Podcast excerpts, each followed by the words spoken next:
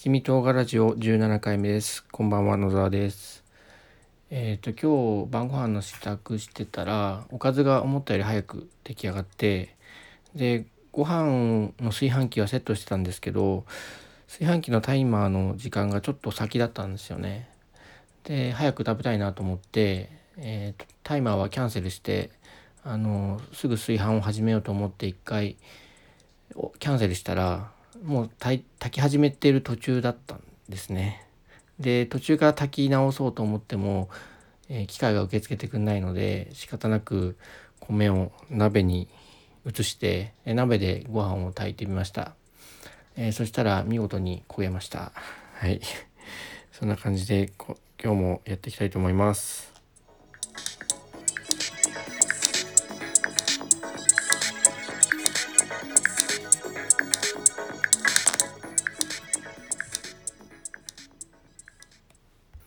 はい、そんなわけで1個目の話題はですね NHK の「お母さんと一緒」のよしお兄さんとりさお姉さんが、えー、今月で卒業というニュースですね、えー、お母お母さんと一緒子育てしてる方だったらもう1回や2回じゃ聞かないぐらいたくさん聞いてらっしゃると思います。で僕もみあの何度も見てます。でその体操のお兄さん体操のお姉さんと歌のお兄さん歌のお姉さんっていうのがあってで今回はその歌のお兄さんあ体操のお兄さんお姉さんが卒業なんですね。でよしお兄さんっていうとですねあのブンバボンという踊りで有名なんですけども、えー、子育てしてる方だったらアルパカパッカパッカって言われたら多分ちょっとオカピって答えてくれると思うんですね。あと、ミーアキャットがって聞かれたら、フラミンゴって答えてくれると思うんですけど、えー、もうヘビーローテーションで、あの、お母さんと一緒を見てると思うので、あの、それぐらい、あの、叩き込まれていると思います。で、うちの子が、上の子が生まれてから、ずっとその体操のお兄さんは吉お兄さんだったんですね。小林義久お兄さんで、えーと、記事によると14年勤めていたそうです。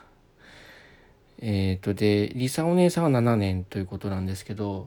まあ僕が見始めた時はもうリサお姉さんとヨシお兄さんでしたね。はいなんかもう一つの時代が終わるなっていう考えがものすごくてこのニュースで。あの僕の知ってるお母さんと一緒はこのよしお兄さんリサお姉さんそれからえっ、と一昨年卒業しちゃったんですけどもあの歌のお姉さんで匠お姉さんっていうお姉さんがいたんですね。そのお姉さんとあと去年卒業した横山大輔お兄さんっていうのがいらしてでその僕が子育て始めて、えー、見続けていたその4人の歌のお兄さんお姉さん体操のお兄さんお姉さんがもう全てえっ、ー、とこのこの3月でいなくなるのでああ終わるんだっていう考えがものすごいので取り上げてみました。えっ、ー、と結構こうんともう最近はもうお母さんと一緒も見ないんですけどでもああ入れ替わっちゃうんだなっていう寂しさが大きいです。えーと去年卒業した横山大輔お兄さんなんかの時も結構ショックというか喪失感が大きかったんですけどもう自分の中ではその何年間もその大輔お兄さんの歌あと匠お姉さんの歌でよしお兄さんりさお姉さんの体操を見てきたのであ本当に終わるんだなと思ってえっ、と感慨深いです。なんか何回も言ってますけど。あうんとこその前のお兄さんお姉さんがどうなったかだったかっていうのはもう全然知らないんですけどあの灰田翔子お姉さんっていうのがその匠お姉さんの前だと思うんですよね。で僕はリアルタイムでは全然見てないんですけどもその方が引退する時もなんかニュースになったような気がするんですね。なのでうんとまあその頃見てたお父さんお母さん方はやっぱりその頃で一つの時代が終わったっていう考えが抱いたんじゃないかなと思います。このお母さんと一緒のお兄さんお姉さんが変わることによる考えっていうのはなかなか子育てしてないと得られないものだと思うので、うん、ここがこあこういう気持ちになるんだなっていうのがあの発見でした。えー、とあと今日この E テレで他で「いないいないばー」っていう番組があってもっともうちょっとちっちゃい子供向けの番組かな。そこの、えっと、ゆきちゃんっていう子もこのこのこの3月で終わりですね。で、ゆきちゃんの前はゆうなちゃんって子で、でゆうなちゃんの前はこどちゃんって子だったんですよね。3、4年で、まあ、入れ替わってるんですよね。で、ちっちゃい子が、こう、本当にちっちゃい子、1歳か2歳ぐらいの子がわらわらいる中で、元気に、あの、大きい中身がおじさんのワンワンっていう犬の着ぐるみを着た生き物と踊ってるんですけど、まあ、小学生ぐらいの子があのそのゆきちゃんっていう子なんですね。でさすがにでも小学生ぐらいだと4年経つとすごい成長するんですよね。でゆきちゃんのゆ前のゆうなちゃんのことも覚えてるんですけど今回のゆきちゃんも久しぶりにあのこの「いないいないばー」を見たらなんかすごい大きくなっててああもう大人になったなとも思いました。えっと4年やったのかな？2015年の4月からだから4年ですかね。やったのでそれはまあ大きくなりますよね。小学生の子だと。もう手とか足とかニョキニョキ長くなっててあこここもまあ代替わりであの 時代が終わるなという感じです。えー、これから子育てを始める方々はおそらくこれから新しいお兄さんお姉さんに馴染んで、えー、しばらくはその方々のお姿を見て日々過ごすことになると思いますのではいまあ 10, 10年後ぐらいに僕のこの考えが分かるようになるんじゃないかなと思います。はいえー、お次は、えーと、NHK の大河ドラマの「伊田天」の話題でえっ、ー、となんだニフティニュースの記事なんですけど NHK 定例会見で異例の続けていく意味を模索発言伊田天晩作つけたっていう記事が3月9日で出ててでまああの視聴率があの9話まで4話連続で、えー、1桁を記録している、まあ、10%切ってるってことですよね。えー、っていうのがニュースになっていてうんとあそうなんだと思いました僕今「伊田天」をリアルタイムで見ててまあまああの子供と一緒に楽しみながら見てるんですけどもあのこれでいいなと思ったのが視聴率が低いっていうことでもなんか報じてもらえることがいいなと思っててあの全然伊田店関係ないんですけどね。えーと、我がポッドキャストはなかなかあのサブスクライバーが伸びませんで、一時期20サブスクライバーまで行ったんですけど、今なんか15か14ぐらいまで落ちてきちゃって、普通サブスクライバーって下がらないんですよね。一回購読したら、あのよっぽど意思を持って解除しない限り、えーと減らないと思うんですけど、それが減ったので結構へこんでて。えっとでそのサブスクライバーが少ないことに関して誰かが報じてくれるかっていうとそういうことはないのであ伊達いいなと思いました。その報じてもらえて。はい。で前喋った時はあの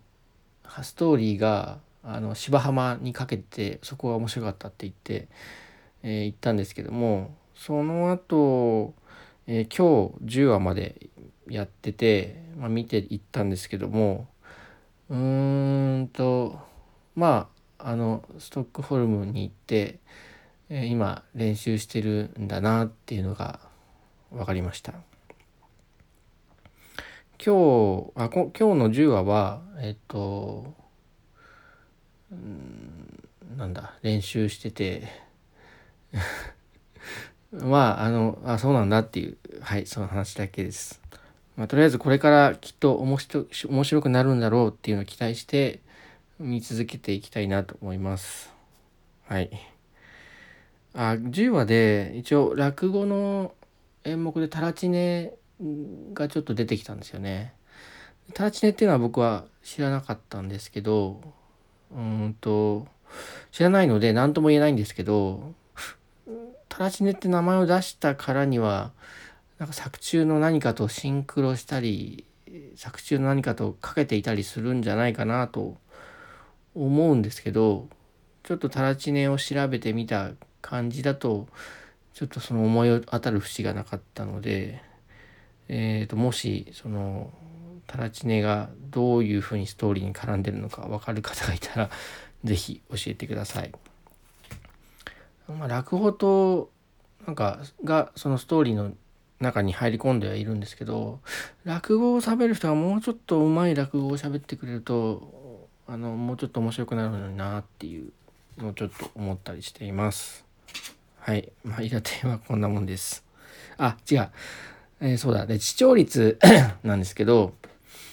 視聴率がまあ10%を切っていって問題だって言ってて、で、視聴率って、でも今時そのリアルタイムでテレビをテレビ番組を見るっていうのは少ないじゃないですか。大体録画してみますよね。あとは NHK だと NHK オンデマンドあるから後後からいくらでも見れるわけだしそう考えるとそのリアルタイムに見てる人の割合を示す視聴率ってあんまり当てにならないんじゃないのっていうのが、まあ、今回の伊田店の低視聴率以外にもいつも思ってることでうーんあと、えっと、テレビを見る人がそもそも少ないと思うんですよね今。でえっとテレビを見る人が全体の例えば半分50%ででそのうちの10%がある番組を見ているって言ったら 0.5×0.1 で結局5%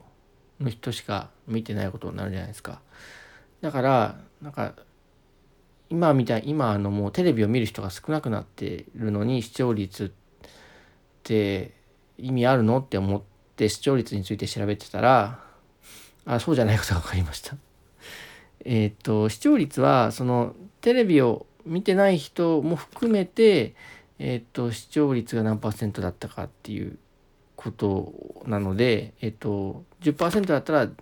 テレビ見てる見てないかかわらず見てた人が全世帯の10%だっていうことなのでえっ、となんだろうテレビをうん見ない人が多くなってもあんまりその影響を受けない指標だっていうのが分かりました。えー、っとだから僕が勘違いしてたのは、えー、っと100世帯あって99世帯がそもそもテレビ見てなくて1世帯だけ NHK を見ていた場合えー、っとテレビを見てる人のうちのどのチャンネルを見てるかが視聴率だと思っていたんですけどそうじゃなくてその時間のて世帯数のうちのある番組を見ている人がどれぐらいいるかっていうのが視聴率だったので、まあ、ってことはまあ国民の10%ってちょっと荒っぽいですけどが見てるって言ってもいいのかなと思うんですけどそそれだと逆にすごい見てるんだなと思いました。国民の10%弱が見てるってえっ、ー、とそれはすごいんじゃないかなと思ったんですけどまあ昔の大河ドラマはもっと視聴率が良かったみたいなんで逆にそこが驚きですね。はい。えー、以上です。はいお次は最近買ったものコーナーですね。えっとこれ前回もありますよね。前回は山善の電子ケ電気ケトルを買ったっていう話をしたんですね。で今日は、えっと、シリコンコーティングされた泡立て器を借りましたっていう話です。で何をするのかっていうと、まあ、泡立て器なんでお菓子作りでもするのかしらっていう感じなんですけど、そうじゃなくてですね、米研ぎをするために買いました。えー、っとですね、米研ぎの時間を短縮したくて買ったんですけど、えー、米研ぎってあの水に手が濡れるじゃないですか。で、一つは冬が水が冷たいんで手が痛いんですよ。で手手を使いたくないっていうのが一つあるのとあと急いでるとやっぱりね手を濡らしたくないんですよね。なんかもう急いで会社行かなきゃって時にああ米のセットをしてない夕ご飯用のごご飯研がなきゃってなった時に手を濡らしたくないんですよ。あとこう手を濡らし手で研いでるとまあ定期的あの何回か研いだら水を捨てますよね。で捨てる時に手に米粒がついてるからそれを一回落としてから水を流すじゃないですか。その手から米粒を落とす動作がを短縮したかったんですよ。これちょっとたまたま会った友達にそういう話をしたらそんぐらいやんなさいよって言われたんですけどいやでもちょ自分的にはそこら辺あの切実なんですよね。でえっ、ー、と試しにその家にある泡立て器を使って研いでみたら結構うまく研げるんですよね。あ泡立て器いいなと思って。ただその泡立て器はその金属製でであの炊飯器の釜に入れ米を入れてそれ研ぐと、まあ、金属同士が擦れるじゃないですか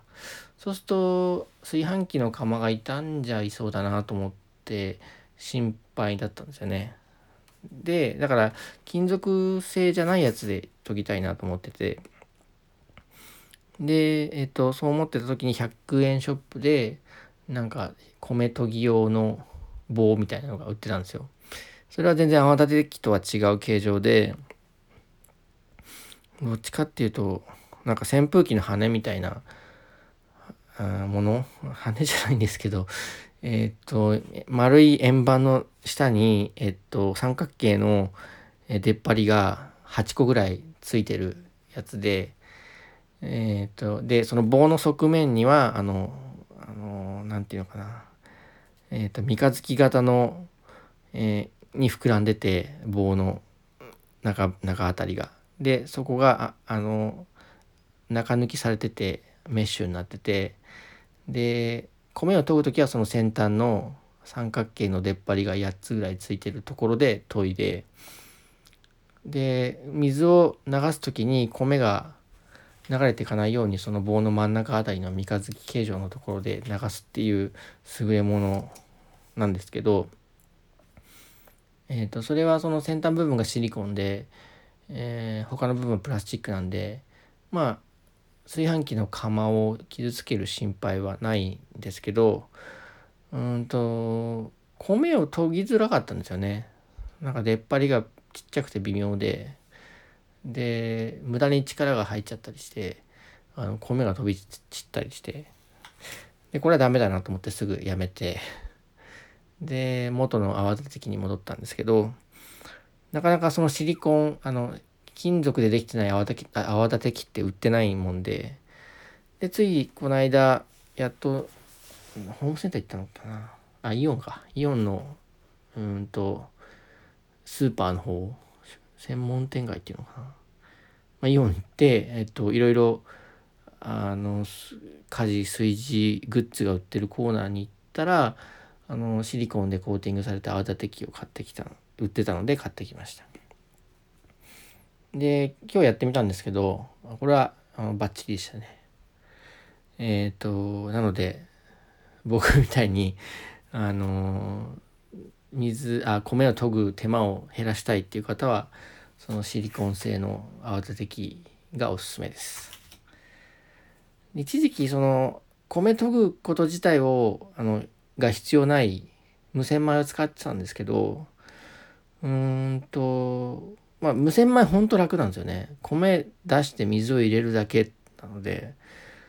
あの簡単さは本当に感動するんですけど。でもねちょっと味の面でうんと満足いかなかったのかな。僕はまああれでもいいかなと思ったんですけど奥さんがあんまりうんと冷めると美味しくないとか時間が経つと美味しくないって言ってて。まあ確かにちょっと味は犠牲になってるところがあって。でその無洗米はやめてまた研ぐ生活に戻ったんですよね。はい。なので、まあ、無洗米もねいいとは思うんですけど特にその場で食べきれればいいんですけどうち結構半日とか24時間とかあの保温した状態で米を置いとくんでそうすると時間経つとやっぱり黄ばんだりするんですよね無洗米だと。うん、というわけで無洗米を経て、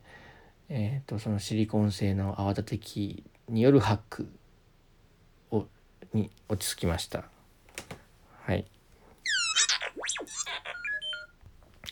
えー、それから今日の料理の話題です。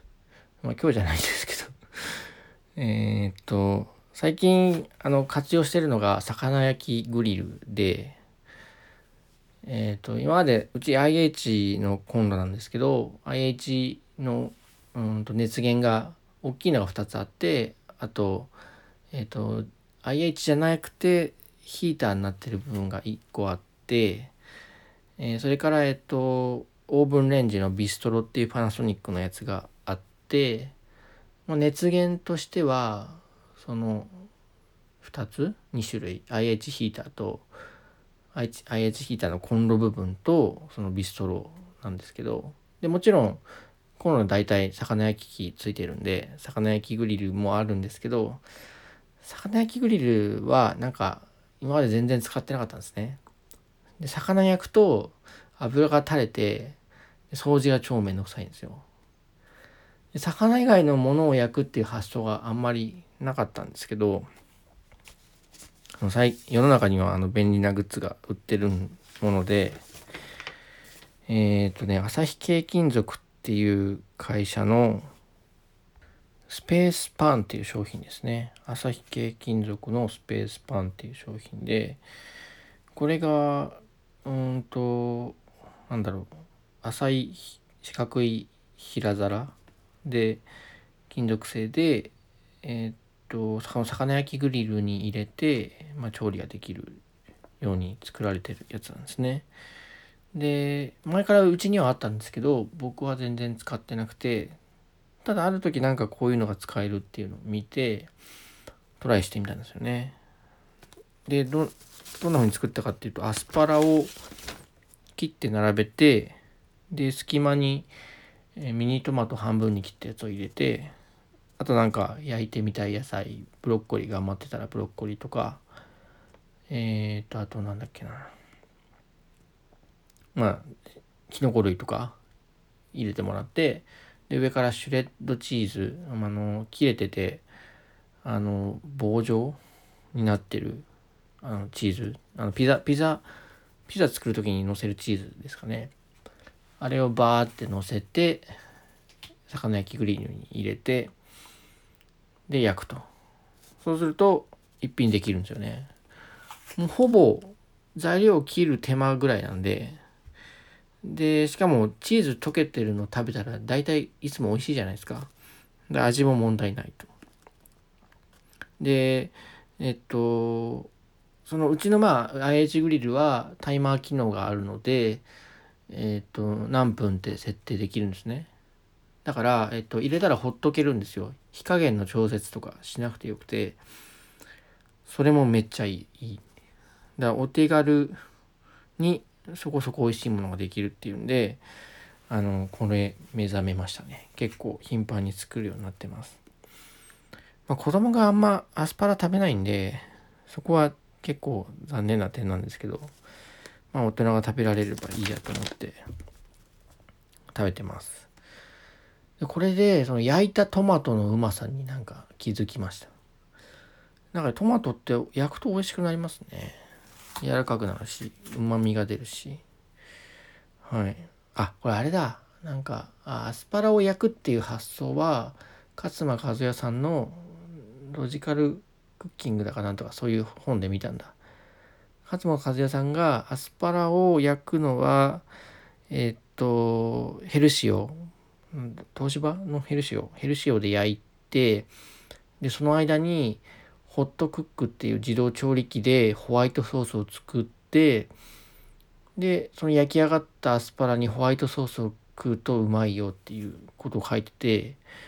なんかそれを見てインスパイアされたんですよね。アスパラをこうグリルで焼いてうまい焼いて食ったらうまいだろうなと思って。でうちホットクックないしホワイトソースとかされたものも作れないんでチーズでいいやと思って やってみたんですよね。うん、ほんとアスパラ並べてで結構ミニトマトがアクセントになるのでミニトマトを2個を半分に切って4切れぐらいにして並べるだけでも十分いいと思うんですけど。であとはもうほんと冷凍しておいたシュレッドチーズばらまいて焼くだけなんでいいと。でなんかさっきも言ったんですけどえっとあでただ試行錯誤があってその何度がいいかっていうのは分かんないんですよね。で分かんなかったんですよ。であと何度って指定する機能もなくてえ、っとその魚焼きグリルはなんかつまみを回すと6段階火力が調節できて6段階のいくつにして何分やるといいかっていうのはちょっと試行錯誤してたんですよね。で今回6段階中の3段階で12分やったらちょうどいい焼き具合だったんですね。それまでもうちょっと強い火力でやったりするとえっ、ー、とチーズがカリカリになりすぎたりあともうちょっと短いとチーズがうんとまだ溶けきってないみたいな状態だったりでだったんですけど3メモリで12分でいい感じになりました。12分はもうちょっと短くてもいいかもしれないんですけどね。12分ちょっと時間かかるんですけどでもほっとけるので最初にセットして他のことでやれればやで12分でセットしておけば特に火加減何もする必要ないのでこれはあのいい良かったです。うん。前はそのこのスペースパンってやつでエビフライ作ったんですけど揚げないエビフライ。それもまあうまくできて。でまあせっかくある熱源なんで使わないともったいないなと思ってたん。であの今回使えてよかったです。はいじゃあそんな感じです今日は。えー、っと前回モチベーション下がってるって言ったんですけどまあそんなことはなくて まあいろいろ喋りたいネタがあって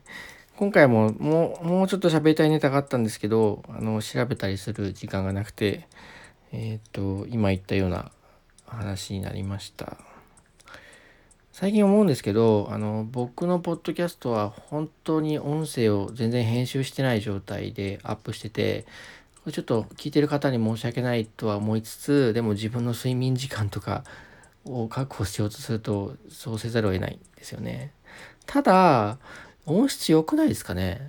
と思うんですよ。あとちょっとコンプレッサーかければかなり完璧になると思ってるんですよね。自分で聞いた感じ。うーんと、これなんでのなのかな？今どうやって録音してるかっていうと iPhone XS のに PCM 録音っていうアプリを入れて撮ってます。それだけなんですよ。で、思うのは多分 iPhone が相当その録音する時にいろいろ音声処理してくれちゃってるんじゃないかなと思うんですね。えっ、と、まあ、iPhone ってそもそも電話じゃないですか。電話だからその音声を拾うのに特化しててもおかしくないと思うんですね。で音声をで僕自分で聞いて思ったのがなんか空調系の雑音とかあと外部のえっと音があんまり入ってないんですよね。まあ今空調のない部屋であのやってるからそれはいいんですけどこの間あの外で救急車のサイレンが鳴った時に一回止めて中断してから再開してやった時があってでその辺りを聞いたら全然救急車のサイレンの音が入ってなかったんですね。えー、っと小さく入っててもおかしくないぐらいのうるささだったんですけど入ってなくてこれは多分なんか iPhone がうんと何かしらの周波数の抑制とかしてるんじゃないかなと思っています。だから実はいろいろマイクでとか凍ったりするよりは iPhone のマイク性能を信じてやるのがいいのかもしれません。はい。ただ、あの、もうちょっと頑張って、あの、音質については向上させていきたいと思ってますので、えー、もうちょっとお待ちください。はい。えっ、ー、と、七味唐辛子は、あの、なんだろう。えー、と僕のフェムトセカンドってブログにあの記事が入ってますのでそこから見てください。えー、ツイッターアカウントは、えー、僕のアカウントメロンソーデ melonsode なんですけど、メロンソーデ、えー、というのがあります。あの、うん、なんか感想などありましたら、お気軽にお寄せください。あ、で、ハッシュタグは七味ラジオ。七は7、数字の7で半角。で、みは MI、で、ラジオ、RADIO、七味ラジオ。にしようと思ってますので、えー、と何かありましたら、あの、七味ラジオのつけて